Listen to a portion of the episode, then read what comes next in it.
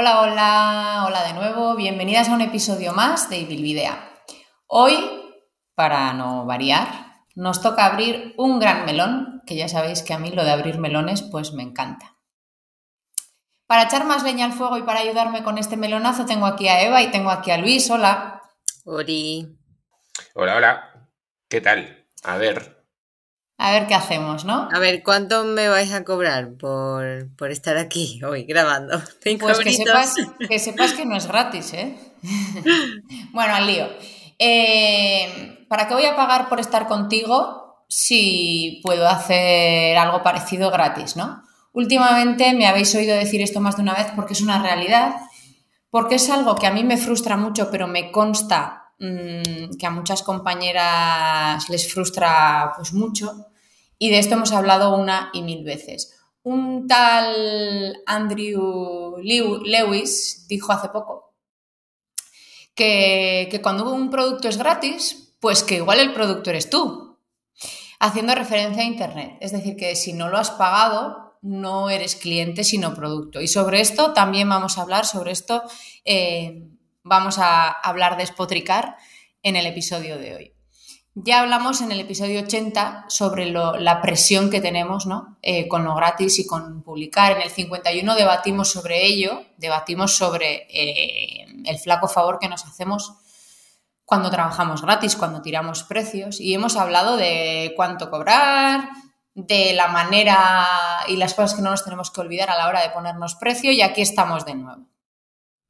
Me gustaría saber qué sentís vosotros con esto, si sentís eh, como yo todo esto? ¿Creéis que está afectando eh, el que haya tantas cosas accesibles en Internet a nuestras ventas?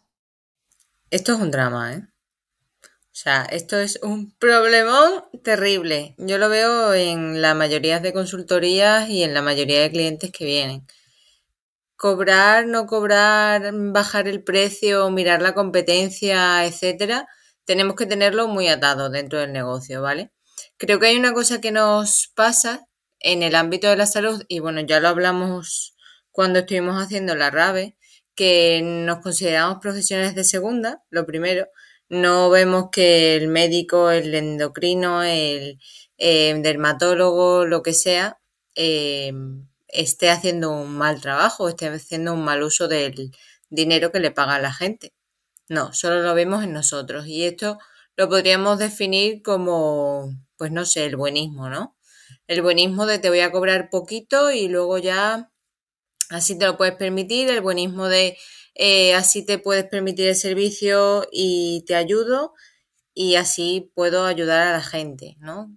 Creo que realmente que yo esté en bancarrota, por ejemplo, no le va a ayudar a nadie. Que yo le cobre poco a la gente no le va a ayudar a nadie, sobre todo porque mi salud mental, mis trabajadores, mi empresa, el negocio, cómo pueda pagar o no mi casa, va a ser un problema y ese problema se va a ver también luego reflejado dentro del servicio de calidad que presuntamente voy a darte a un precio bajo. O sea, yo creo que empezamos a mordernos la cola, ¿no? En este caso, y a hacer un círculo vicioso que no para. Creo, aquí voy a, voy a hacer dos, a dar dos perspectivas, una más centrada en el ecosistema y una más centrada en el trabajo del día a día que es un poco creo que a lo que más se refería Eva.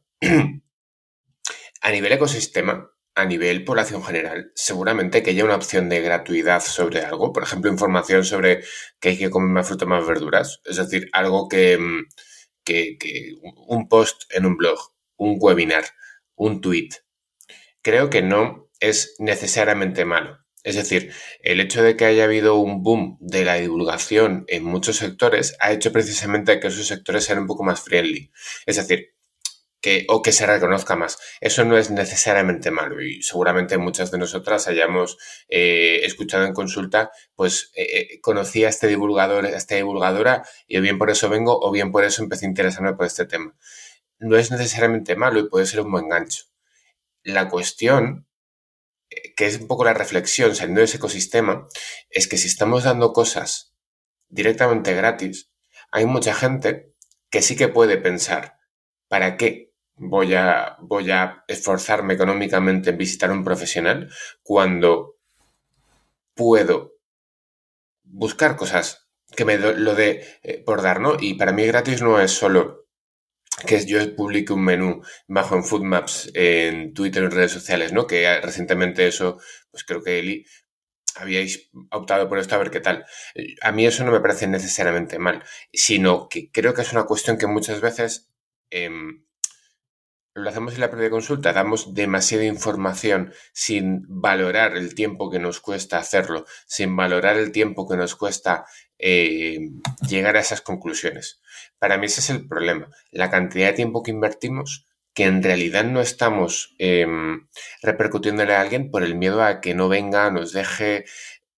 Entonces, creo que a nivel ecosistémico no nos debe de preocupar el que haya mucha gente divulgando, pero a nivel em, a nivel consulta lo que tenemos que valorar es la cantidad de trabajo que le damos a la persona, porque precisamente em, estamos por ahí pagando, pues eso, tiempo, que al final es lo único que seguramente no nos devuelve.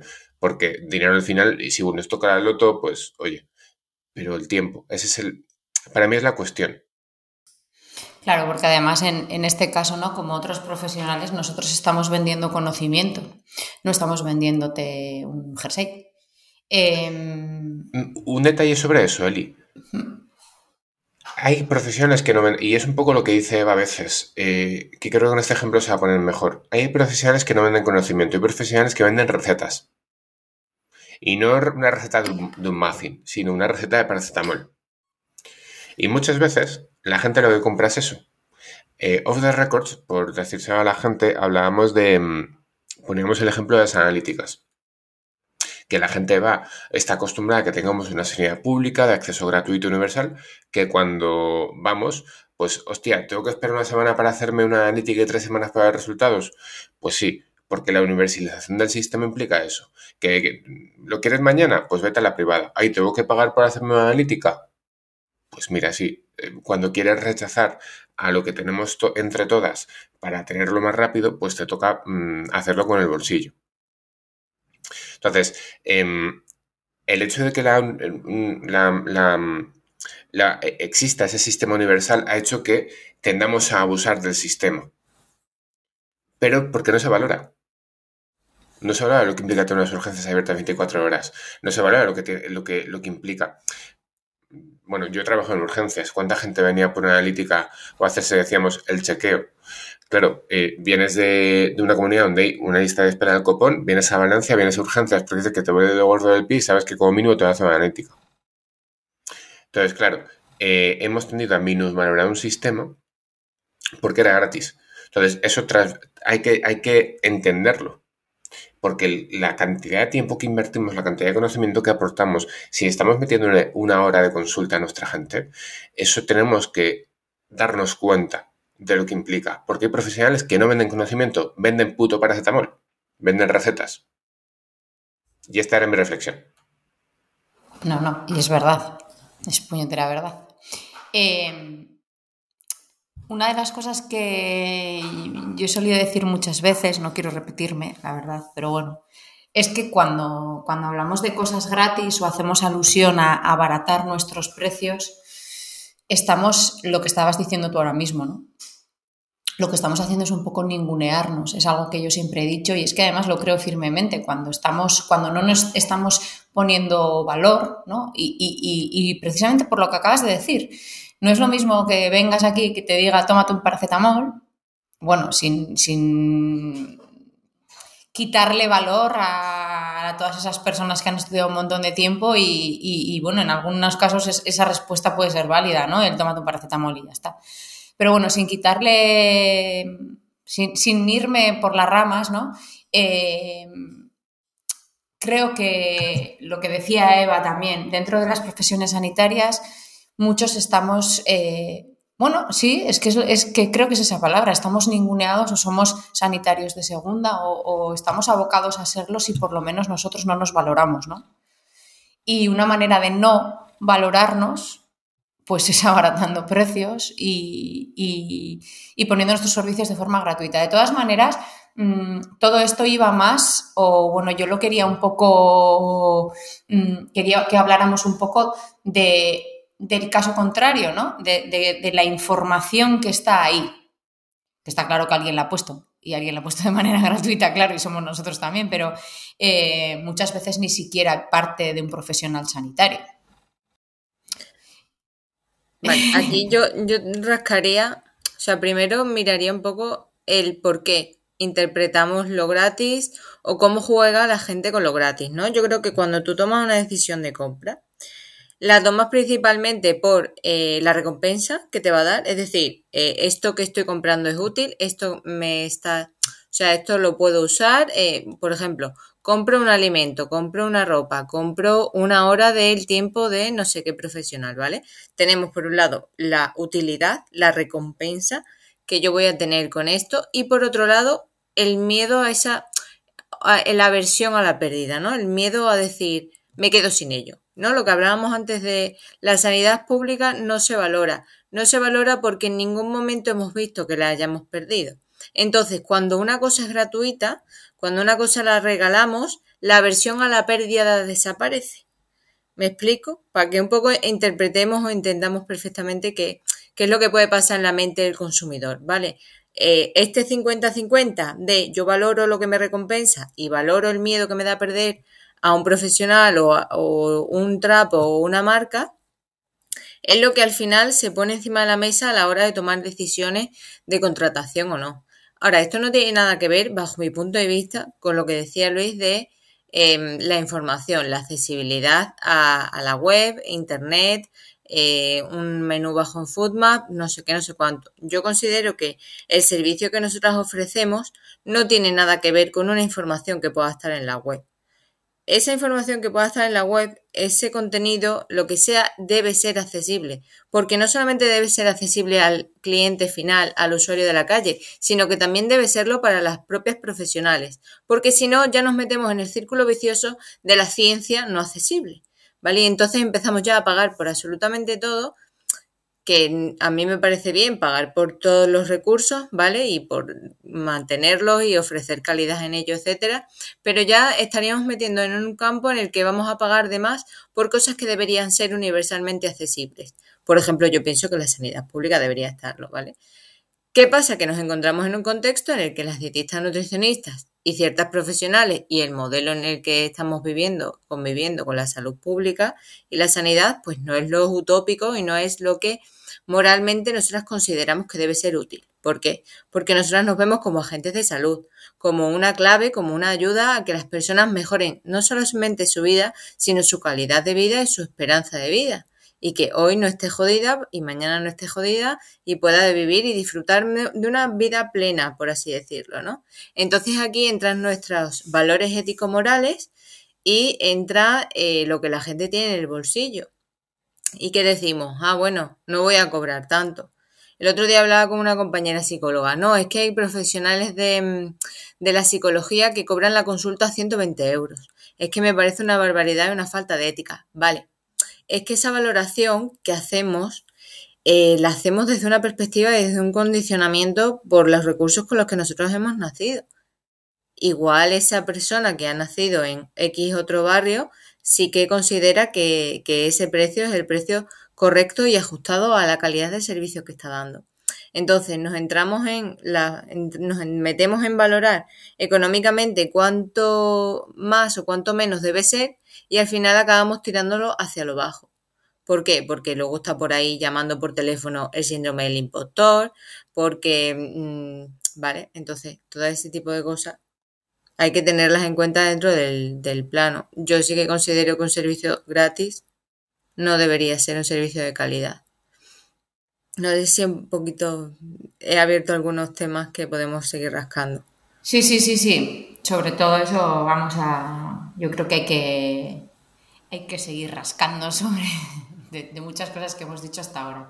Em, ayer yo reflexionaba sobre este tema con una compañera que estaba desesperada y, le decía, Jolín, pues mira, todo esto tiene su parte buena y su parte mala. Bueno, en concreto ella pues tenía un proyectazo, algo que todo el mundo nos había parecido la leche.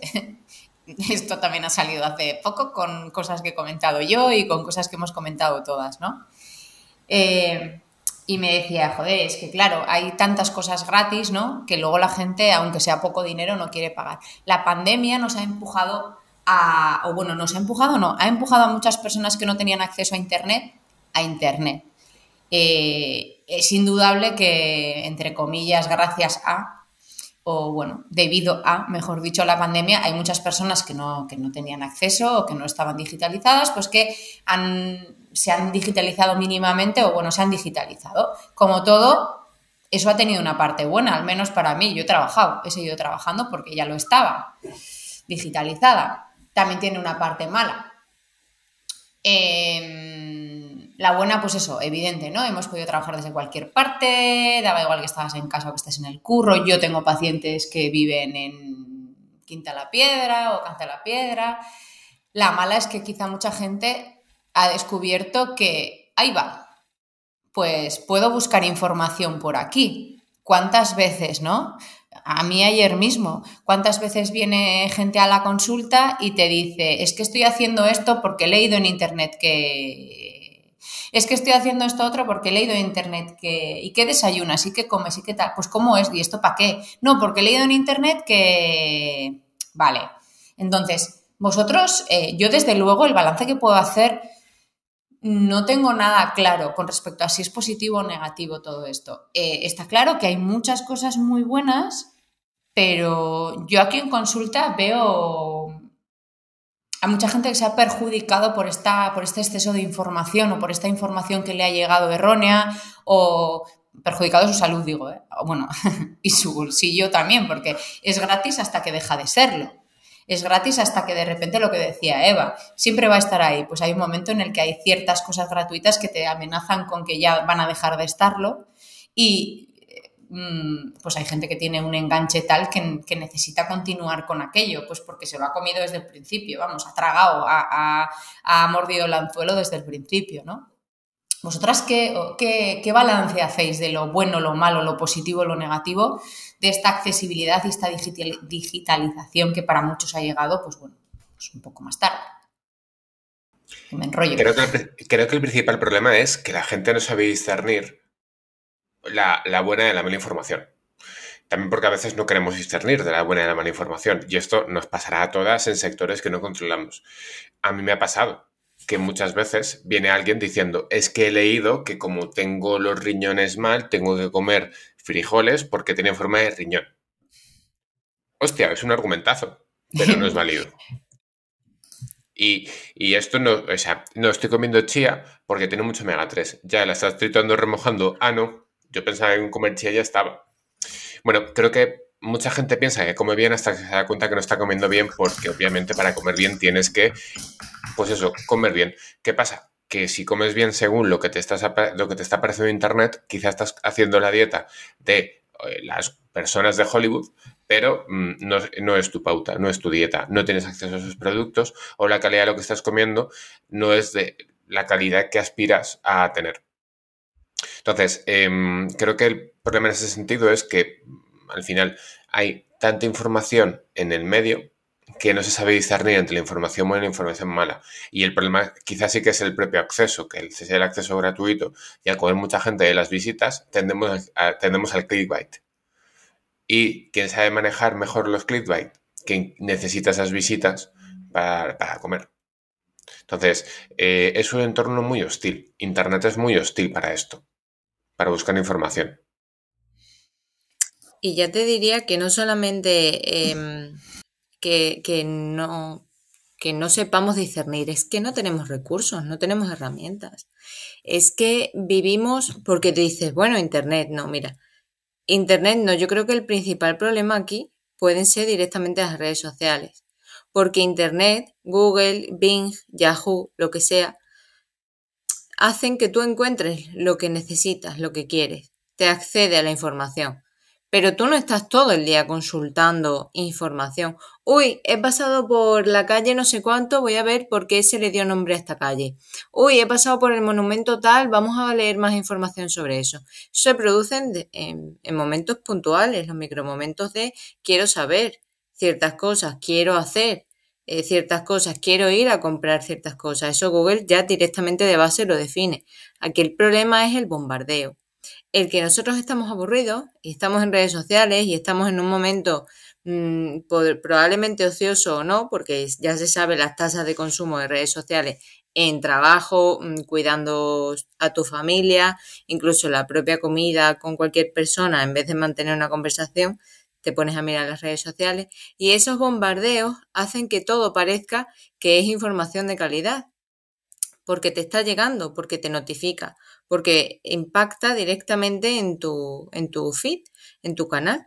Entonces no es que tú estés yendo a consumir esa información, no es que tú decidas conscientemente voy a ir a buscar esto y tengas que ejecutar una acción, sino que se te van metiendo, se meten en, tus horarios, en tu día a día, informaciones sobre ciertas temáticas que son interesantes para ti, véase alimentación, véase terapia, véase salud general y eso te va impactando, te va impactando. ¿Qué pasa? Que cuando consideras que tú sigues a un 80% de profesionales de la salud en tus redes sociales, puede darte la sensación de que tienes todos los recursos y herramientas para eh, llevar a cabo una buena salud o para perseguir tus objetivos de salud, ¿vale?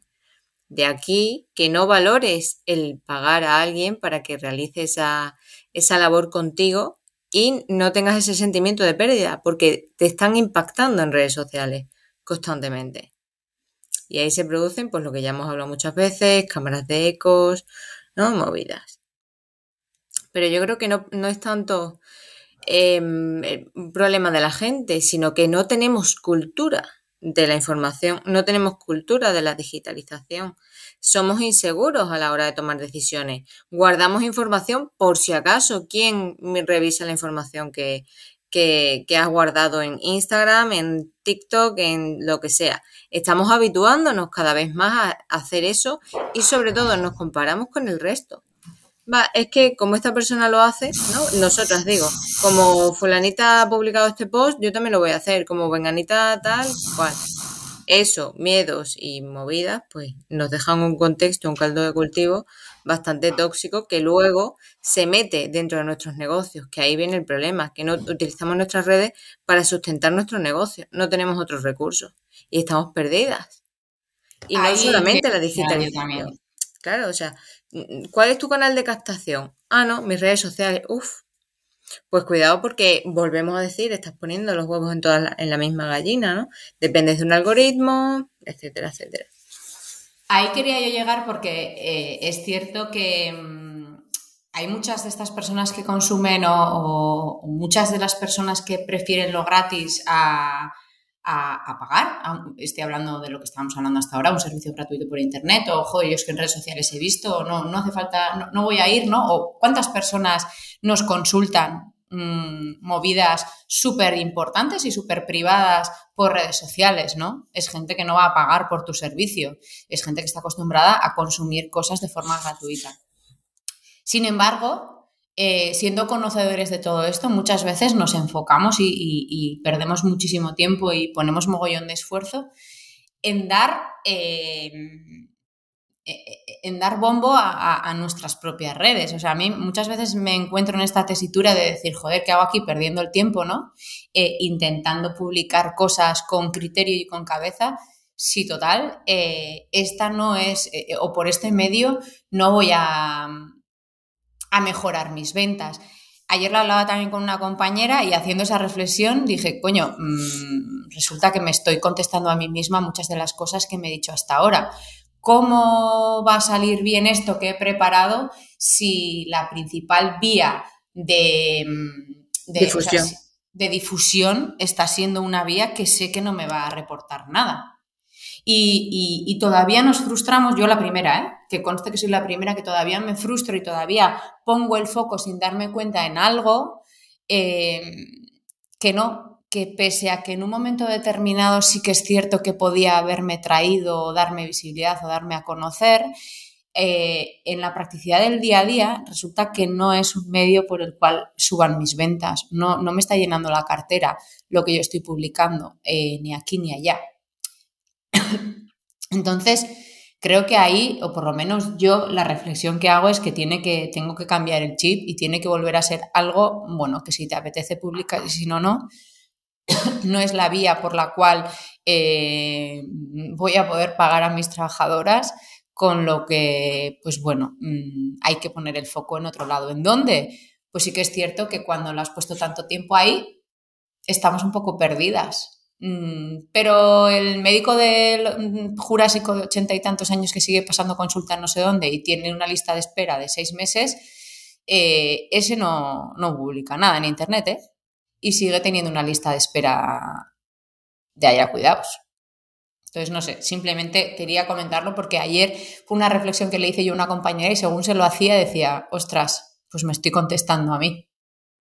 Porque mm, aquí hay, yo creo que hay distintos palos, ¿no?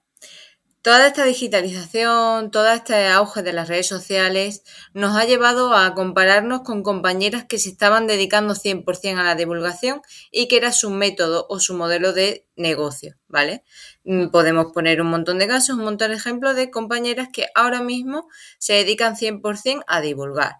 ¿Qué sucede? Nosotros nos hemos querido, con nuestros negocios físicos u online, de atención al paciente, ¿vale? De una consulta de nutrición, lo que sea, ponernos al mismo nivel en redes sociales por la necesidad de casito o de tener seguidores. Ah, es que mira cuántos seguidores. Ah, es que yo quiero que a mí también me llamen. Cuando ese no era el foco del dinero, no era la entrada de la pasta.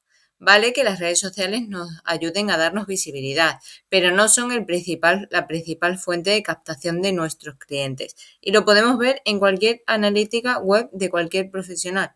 Es decir, o sea, yo, las clientas con las que trabajo, la mayoría no son redes sociales el principal flujo de, fuente de flujo de, de pacientes o clientes, ¿vale? Entonces, para mí, ¿Qué es lo que realmente está haciendo que dentro de los negocios sigan llegando clientes? La calidad del servicio, el trato al paciente, la filosofía de la marca o de la empresa, la ética que tenga con sus pacientes, la eh, eh, calidad científico-técnica que le están dando a sus pautas y le están dando a esa atención, la pedagogía que tratan, con la que trabajan. Porque eso, la profesión sanitaria todavía hoy sigue bebiendo del boca a oreja. Sigue bebiendo de la recomendación. De que yo te ponga una reseña ok en redes sociales, me da igual. De que yo te ponga una reseña ok en Google. Pero es que yo comiendo con mi familia puedo recomendar a alguien. Porque yo cuando una persona me dice que tiene un problema, le recomiendo a otra persona. Y si yo además he tenido esa experiencia, la he vivido y estoy contenta, me pongo el caso, el ejemplo por Eli cuando, cuando hablábamos de tu branding, ¿no? De, de Julia que había estado contigo en la consulta, es que ese es el principal clic y la principal fuente. Las redes sociales nos dan visibilidad, nos dan filosofía de marca, nos conectan con el público y hacen que le fidelicemos, hacen que estemos creando un, hábito, un contexto un poco más saludable de cara a, vale, doy cierta información gratuita para que la gente en general, no en casos específicos que son los que insuflan pasta a mi negocio, esté un poco más sana y más saludable, porque también, oye, la salud pública está ahí, ¿no? Y contribuir a ello es como pues una labor dentro de, la profesión, ¿no? No sé cómo ahora mismo ha quedado el código deontológico, pero yo creo que, es una de, de, las partes. Entonces, mm, no tenemos que poner el foco en redes sociales ni en crear más y más y contenidos. Es que nos hemos basado únicamente en esa estrategia de captación en dar gratis cosas, en dar gratis nuestra información. No pasa nada, es autocrítica y, ya está. Ahora, ¿cómo salimos de aquí? ¿Y hacia dónde queremos ir? ¿Hacia dónde queremos llegar? Esa yo creo que es la pregunta que nos tenemos que plantear. En la consulta podemos crear bastantes estrategias, ¿vale? Pues vamos a dejar una reseña, recomienda a algún compañero, compártenos en tal sitio, ¿vale? Trae a un amigo, vamos a apuntarte a este taller y te traes a alguien es que estamos carentes de ese tipo de estrategias porque nos han hecho poner el foco solo en lo digital. Claro, pero la pregunta... Creo que, creo que aquí hay una cosa, no, no, creo que, hay una pregunta por quizás sintetizar. Si la gente se siente identificada con el discurso de Eva, la pregunta tendría que ser, o que tendría que hacerse es, de la gente que te escribe en Instagram o de la gente que te sigue en Instagram, ¿cuánta gente has convertido? Y si ves que lo que has convertido es poquito, pues igual estás apostando mucho por eso, pero la gente sigue buscando al profesional de referencia en Google. O en su calle. sí, bueno, en Google, Maps. No, o, sale y va al mercado y habla con la frutera y dice, ay, me duele la barriga. Ah, pues yo conozco a una nutricionista. Claro, pero eh, cuando hablamos, por ejemplo, de especialidad, es más fácil que el paciente busque en Google. Porque él y tiene pacientes de Media España, porque yo tengo pacientes de Media España, porque se busca a un profesional concreto con unas capacidades, una especialidad específica. Y esa es un poco la cuestión, que eso se va a buscar en Google, no se va a buscar en Instagram o en Facebook. Efectivamente. Lo que te iba a preguntar antes era, ostras, ¿y entonces qué hacemos con el material digital que estamos creando? ¿Por, eh, eh, por medio de qué vía lo vendemos? Quiero decir, todo esto, eh, mm, según estabas hablando, Eva, me daba yo cuenta de, en mi caso, todas estas cosas que estamos creando que solamente tienen formato digital, mm, ¿cuál sería la vía por la que tenemos que venderlas? voy a intentar contestar yo. Que nos, o sea, la vía para intentar venderlas es que nos ahorre tiempo. Vuelvo a, lo que decía al principio. Cuando yo tengo post en internet específicos sobre un tema es porque los voy a utilizar en la consulta.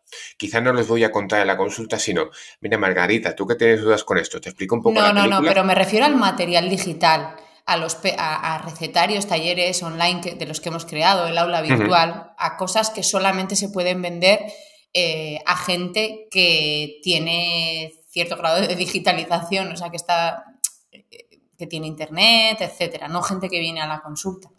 Es que vuelvo a lo mismo. Reutilízalo para la gente que ya tienes atada en la consulta o para la gente que ya pertenece a tu comunidad. Yo creo que aquí vamos a dos vertientes concretas.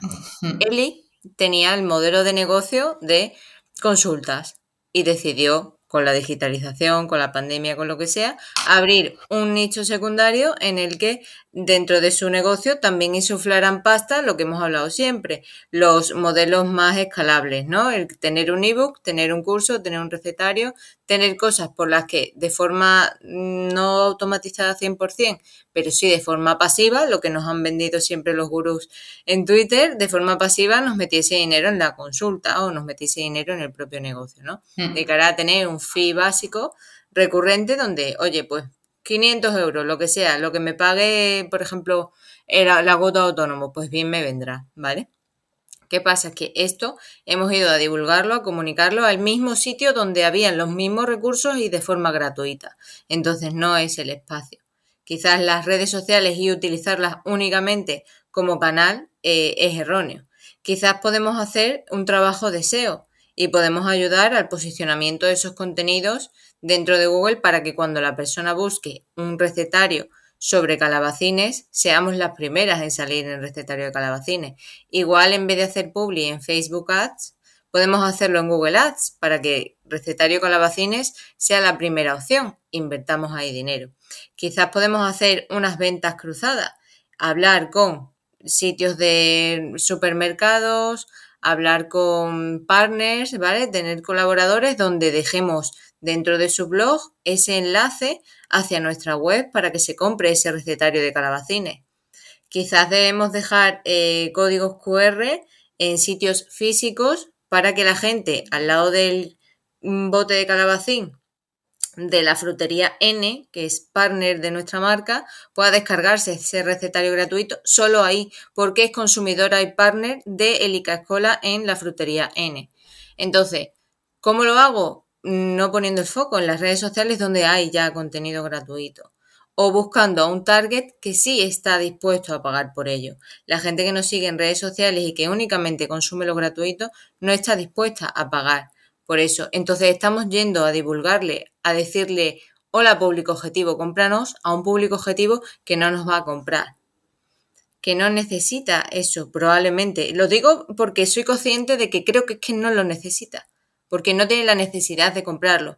No le va a ser útil, eh, lo que decía antes, ¿no? Eh, la, la, no es utilidad, ¿no? Pero es lo útil que le va a ser, la usabilidad, no, lo útil ah. que le va a ser a esa persona ese recurso y no tener ese sentimiento de la aversión a la pérdida, ¿no? Ese sentimiento de perderlo. Porque le da igual, porque no es un recurso que realmente necesita. Igual es que estamos creando recetarios que realmente la gente no necesita. Igual es que eh, igual no nos estamos planteando eso. Nosotras tenemos un modelo de consulta en el que lo que hacemos es dar pautas a los pacientes, recetas para que mejoren su salud y consejos adicionales para que mantengan eh, su estilo de vida. Y todo eso lo enfocamos desde la educación alimentaria y desde distintas herramientas y recursos hemos decidido abrir una de las cosas, hemos hecho un clic y hemos dicho, vale, la consulta no te la vamos a vender gratis, eh, no te la vamos a bajar de precio. Las herramientas de educación alimentaria no te las vamos a vender gratis, no te las vamos a bajar de precio, pero estos ebooks de recetas de calabacín, de tal y cual, sí te los vamos a dejar en abiertos. ¿Lo necesita la gente? Puede que no, porque lo que quizás necesite la gente de una dietista nutricionista es el servicio, es el acompañamiento, es la pedagogía y la educación alimentaria dentro de la consulta, no el papel, no la herramienta, que es en lo que se está poniendo el foco durante varios años, porque nos hemos centrado en dar herramientas y dar pautas y dar materiales, cuando realmente el cambio viene simplemente de una consulta o de un servicio. Y esto es totalmente opinología y en base a mi experiencia. No, no, yo estoy de acuerdo. ha sido cero unidades en consulta. Pero yo creo que es así. Al igual que el dermatólogo a mí me ve el codo y me dice, guapa, tienes un problema de psoriasis. ¿Vale? ¿Qué es lo que necesitas? Tu consejo profesional. Y es que yo creo que vamos hacia ahí. Porque no nos hemos, o sea, no somos ahora mismo creadores 100% digitales, aunque la tendencia vaya a ello. No todas tenemos un membership de descarga de, herramientas, de recursos y de materiales. ¿Que lo podemos tener? Sí, pero es que hay que ir a un público objetivo que realmente necesite eso, el recursito, el papelito. No queremos venderle a la misma persona que tiene o que su necesidad es ir a nuestra consulta. Porque es una persona, es un perfil completamente distinto. Las necesidades no son las que estamos buscando.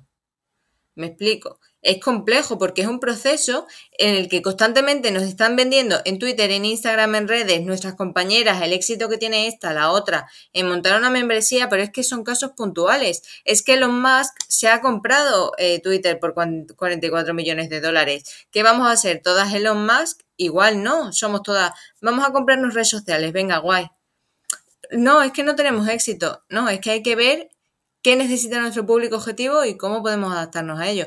Nos ha dicho la gente que sí que necesita un taller, nos ha dicho la gente que sí que necesita un ebook, nos lo ha dicho en ciertas ocasiones, ¿verdad, Eli? Lo que pasa es que ahora tenemos que ir ajustándonos a ver cómo lo necesita, en qué formato, qué precio puede permitirse y realmente cuál va a ser la calidad que insuflemos en ese producto o infoproducto para que realmente sea comprable, sea contratable y no se quede en saco roto.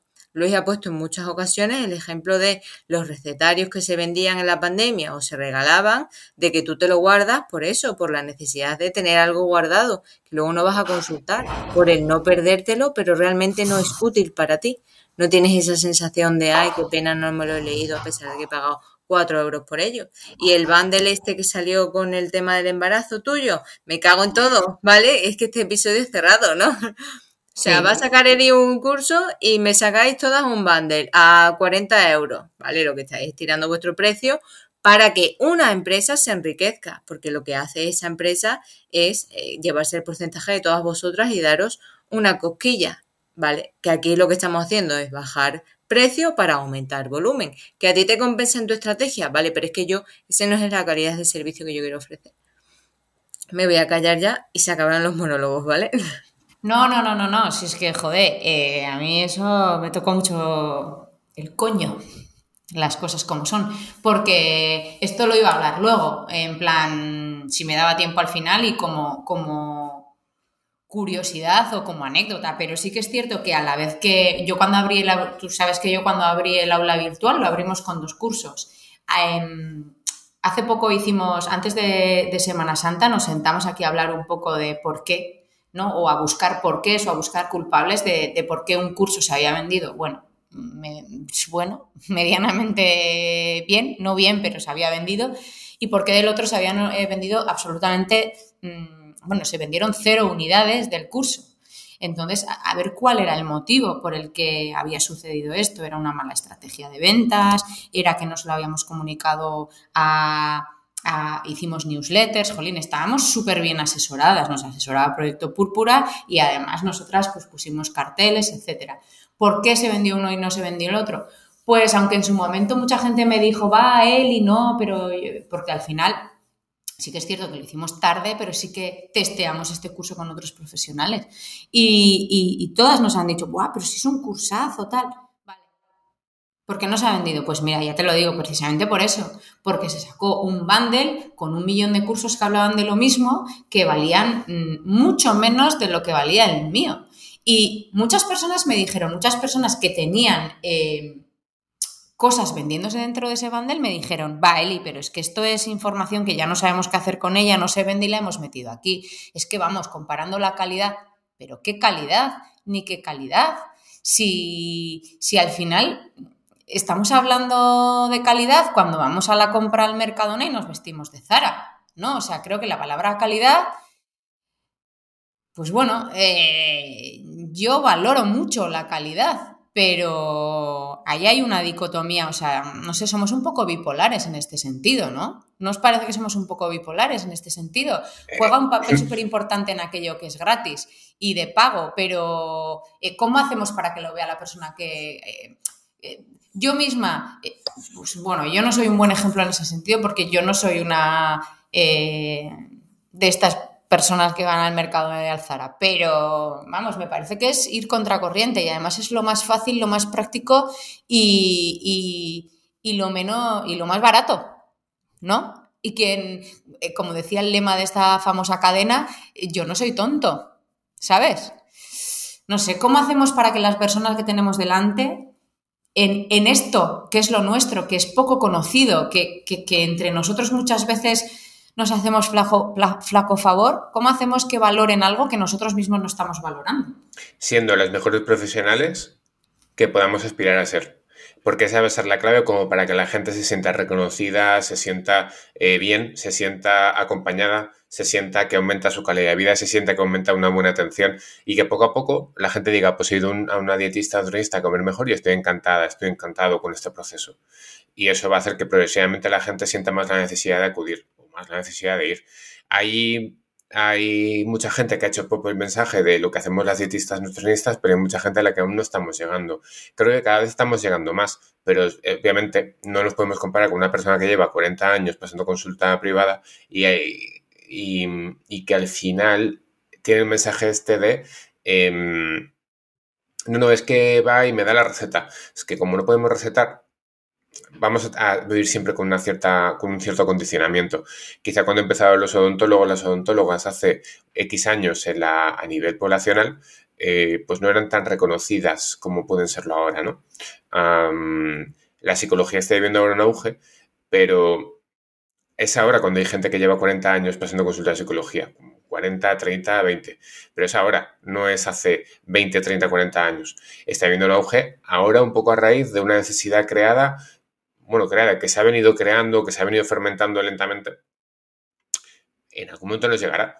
Ahora, eh, cuando nos llegue, la clave no va a estar en estar bien posicionadas en Instagram, sino en tener una, unas raíces en el entorno o en el ecosistema o una especialidad que haga que resolvamos problemas de verdad de la gente y que la gente cuando venga diga es el mejor servicio al que aspiraba, es la mejor atención que querría tener y entonces Mm, en las consultas estarán más llenas.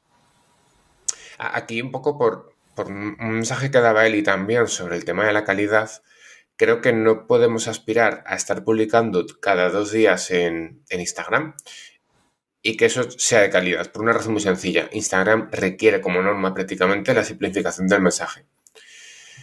No sé si la, a ti, Eli, que pasas consulta, te pasa, pero a mí cada vez me llega más gente que sabe lo básico, pero me cuesta más explicar lo complejo. Es decir, quizá hace 5 o 6 años la gente cuando venía a consulta tenías que explicarle que la mitad de lo que tenemos que comer eran frutas y verduras y era un mensaje disruptivo, o tenemos que explicarle que igual no era tan importante comer 5 veces al día y era un mensaje muy disruptivo, pero ahora la gente esto ya lo sabe. La gente ya sabe que no hay un número de comidas determinado para nadie, la gente identifica el azúcar añadido como un azúcar que no es del todo, digamos, mm, lo mejor, o identifica que comen más frutas y verduras. Es decir, la base, la mayoría la tienen y antes quizá no lo tenían. Sin embargo, lo que, lo que ocurre es que llevan mal, o, me pasa, que es más difícil explicar lo complejo. Más frustrante explicar que la respuesta adecuada en nutrición siempre es depende. que no hay sí es y no es absolutos. Eso es lo que más creo que genera frustración ahora mismo, porque la gente no se lo espera. La gente se espera que sea mm, comer mejor o perder peso sea tan fácil como eh, seguir la receta, ¿no? Como quien toma paracetamol, por volver un poco al ejemplo inicial. Pero, pero no, lo complejo es eso mismo, complejo. Y, y a mí, creo que a la gente a veces le frustra que no tengamos una respuesta eh, única, como puede ser toma ibuprofeno paracetamol a demanda, eh, sino que la respuesta sea, pues mira, habrá veces que no pasa nada por comer arroz, que igual te han vendido que el arroz tiene hidratos de carbono y que eso es el mal. Pues quizá no es tan malo si eh, resulta que te lo has ganado, o, entre comillas, o, resulta que te lo puedes permitir, o, resulta que quizás tú sí lo puedes consumirlo porque, mira, tus circunstancias son estas. Creo que la, la masificación del mensaje ha creado la necesidad de hacerlo fácil y que ahora la base de la gente la tiene, pero explicarlo complejo se vuelve aún más complejo. Y vinculado a esto, ¿por qué ha llegado tanto o por qué ha ocurrido que haya tanta masificación en los mensajes simples? Precisamente por la comparación. La comparación de redes sociales de esta persona ha publicado, yo tengo que publicar para sobrevivir, ha traído una falsa necesidad de eh, publicar mucho. Ese publicar mucho implica que seguro que la calidad es menor. Ponía él el ejemplo de Mercadona de Zara. ¿Por qué Mercadona de Zara se pueden permitir tirar los precios con respecto a otras marcas? ¿Por qué? Primero, por la mano de obra barata. Y segundo, porque te saco de la misma prenda 200.000 copias. Por tanto, eso, claro, facilita. Me, me has Perdona, Eva, ibas a decir algo. Eh, según estabas hablando de lo de la calidad y lo de la masificación del mensaje, eh, y lo de la comparación y lo de publicar. ¿Os habéis fijado? Yo es que sí me he fijado y además muchas veces eh, este síndrome del impostor que llevamos puesto eh, casi permanentemente, a mí a veces mm, hay momentos, no siempre, hay momentos en los que desaparece cuando entras a buscar eh, eh, el profesional que le ha dado la información a la persona que tienes delante, ¿no? Que viene, bueno, que ha hecho unas barbaridades porque a esa persona igual no le convenía hacer nada de lo que ha estado haciendo. Y esa información que ha encontrado de forma gratuita en Internet, porque es un profesional eh, tal, que al final luego, eh, claro, era gratuitamente la información que daba, pero cuando ha ido a esa persona, pues le ha costado un riñón, ¿no? ¿Os habéis fijado que casi siempre esos pseudo expertos no tienen ninguna formación? Son nada. No son nada que ni siquiera son sanitarios. Y si lo son, se quedaron allá cuando terminaron de estudiar, no sé si carrera o lo que fuera. Em, estos pseudo famosos, pseudo expertos, o bueno, ya no sé ni cómo llamarlos, eh, son los que nos están haciendo esta competencia digital, con lo cual yo paso de hacerte la competencia a ti porque no eres competencia para mí, si es que tú no te puedes comparar conmigo. Ahí es cuando se me escapa, o sea, se difumina mi síndrome de la impostora y digo, pero si este no me llega ni a la puta suela del zapato, tío. ¿Qué cojones estoy yo aquí debatiendo con mi paciente? Que si lo que le ha dicho está bien o que lo que le ha dicho está mal, que si tiene que seguir tomando el dióxido de cloro, que si tiene que seguir tomando el no sé qué, cuando esta persona que ha asesorado de forma gratuita durante un tiempo y después le ha sacado un riñón y medio, eh, no me llega a la suela del zapato. ¿No? Al hilo un poco de lo que comentaba Luis de la sobreinformación, de la mala información y de, es más fácil engañar a alguien que demostrarle que le han engañado. Efectivamente. Porque el mensaje fácil de come frijoles que parecen riñones, por tanto son buenos para el riñón, o come nueces que son buenas para el cerebro porque tienen forma de cerebro, ese mensaje fácil cala mucho más y permea mucho más en la información que la gente se lleva a la boca que el mensaje de, no, mira, están bien las nueces porque tienen omega 3 y tienen su efecto prebiótico y historias, pero además son antiinflamatorios no sé cuál, pero mira, igual también puedes comer anacardos. la peña es como que no lo lleva bien, porque no, estamos simplificando. Bueno, tiene forma un poco de riñón, ¿no? o de un dedo así como arqueado. Entonces podemos decir, si comes, si comes anacardos, los dedos se te van a quedar como los de un águila, ¿no? Entonces, quizá eso podría petar el mercado de anacardo y los anacardistas nos eh, una demanda. Pero es más fácil, permea mucho más el mensaje fácil que un mensaje un poco más complejo. Y, esa, y precisamente la, la masificación de información o que existan malas profesionales o que exista mala ciencia ha hecho que sea mucho más complicado eh, dar un mensaje quizá un poco más, eh, poco mejor o un poco más eh, adaptado a lo que ahora mismo sabemos. Pero, ojo, no hablamos solo del profesional sin formación, también hablamos del, del problema del huevo. El huevo es malo por el colesterol. ¿Quién nos ha enfrentado a este mito al menos tres veces en su día a día?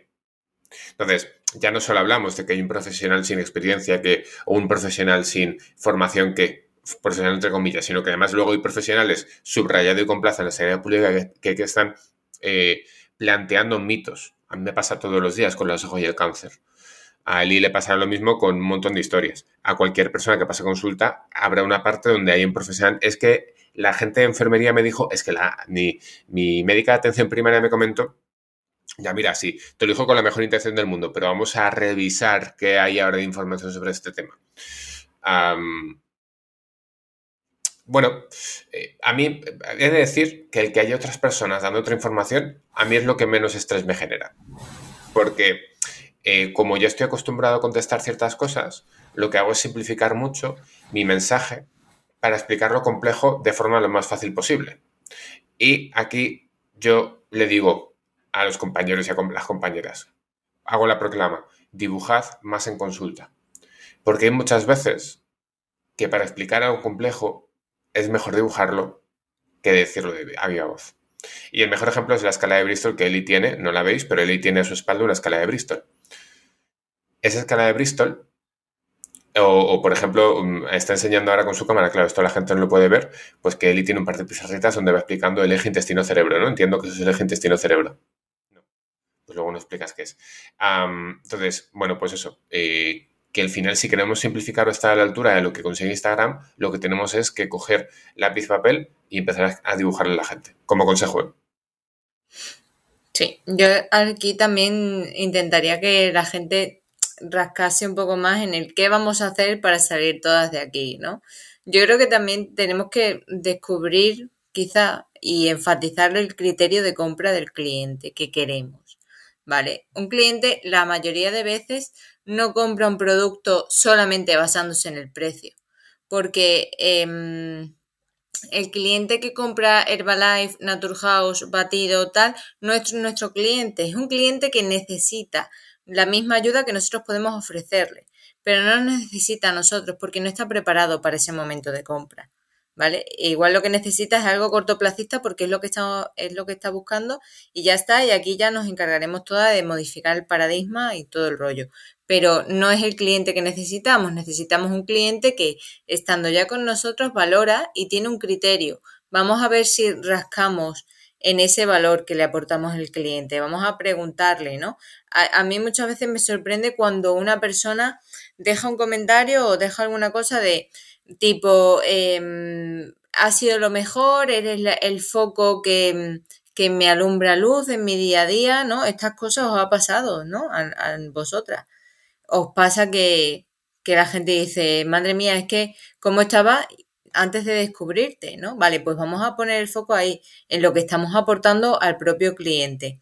Un cliente con una, mm, por así decirlo, mentalidad ganadora, ¿vale? Un, cliente que pueda eh, permitírselo, ¿vale? Económicamente, que puede, que está haciendo los cambios y que está mm, pasando por el progreso, por el proceso. Y aquí quiero hablar al, episodio de las realidades sociales. No vamos a intentar llegar a todas las personas. Nosotros tenemos un, nicho o una profesión sanitaria privada en el que estamos llegando a un target, a un tipo de cliente con un ticket muy alto. Y creo que nos estamos intentando ayudar a la eh, persona que cobra 600 euros al mes y es que de una forma u otra eso es prácticamente imposible. Y creo que también deberíamos poner el foco en lo que más nos gusta de nuestro trabajo, porque es hacia ahí, hacia donde tenemos que ir. Creo que mm, puede, el mundo o el entorno digital nos puede poner en un contexto en el que decimos, ay, sí, voy a crear infoproductos para mantener un, porcentaje de mi negocio, voy a crear tal para, para no sé qué, vale, pero a ti te gusta eso hacerlo. Eh, tienes que dejar de hacer otras cosas para hacer eso que realmente económicamente no te está aportando nada del otro mundo y tampoco te reporta a nivel anímico profesional o no te hace crecer como usuaria, igual ahí no está. Igual ahí no, no hay que quedarse. Igual ese no es el clic que tiene que tener tu negocio para mantenerse con un fee fijo entrante.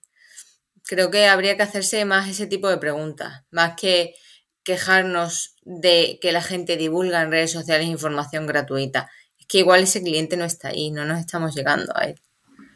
Sí, sin embargo, una anécdota, cuando se empezó la divulgación masiva en 2014-2013, había mucha gente que, que les decía a las personas que estaban divulgando, es que nos vais a vaciar las consultas había mucha crítica a las personas que eran más divulgadoras porque es que nos estáis haciendo las consultas o nos vais a hacer las consultas. El tiempo ha demostrado que esa gente, que esa gente mentía o que esa gente realmente no tiene ningún tipo de razón y que precisamente ocurrió lo contrario, gracias a que hubo mucha gente que empezó a divulgar o empezó a hacerse conocida en medios eh, de masificación o de divulgación de contenidos eh, de forma más masificada.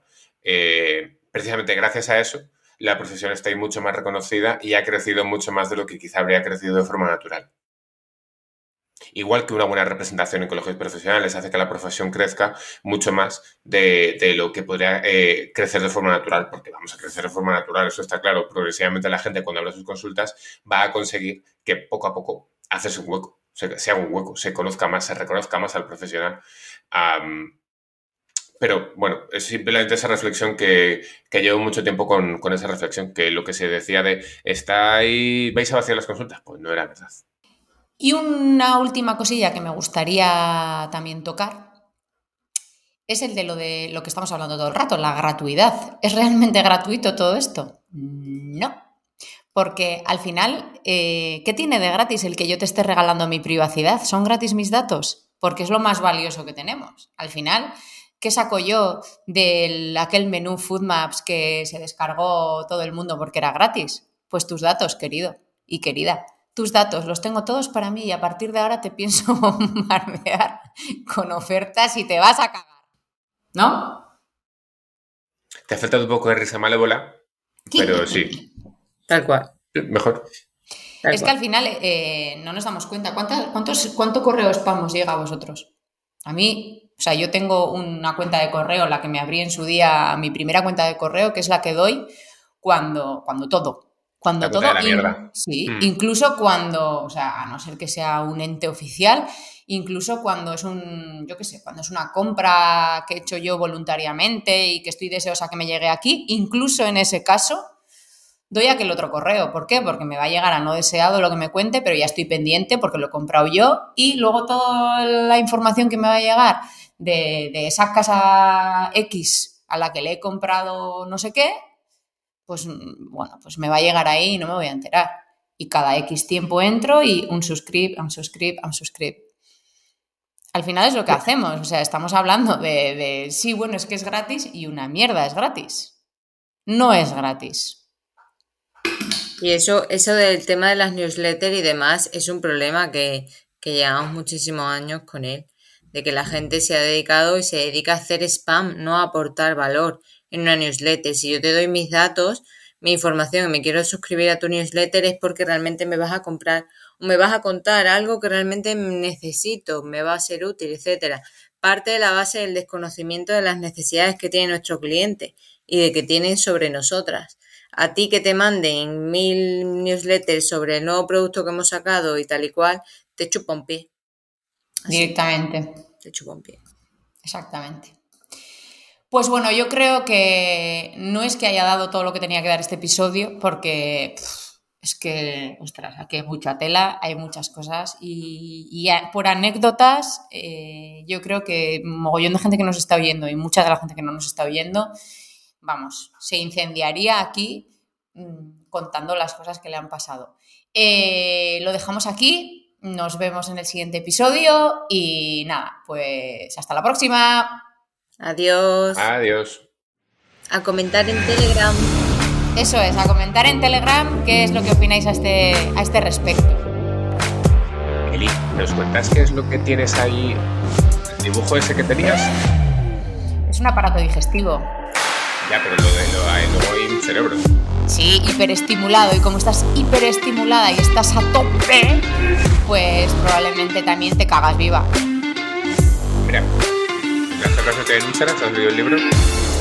Sí. Porque, pues, ese, ese, libro lo tengo tres veces, o sea, no será porque no he pagado por él. Ah, mm, pues capítulo 5, alboroto intestinal, ese es el bueno.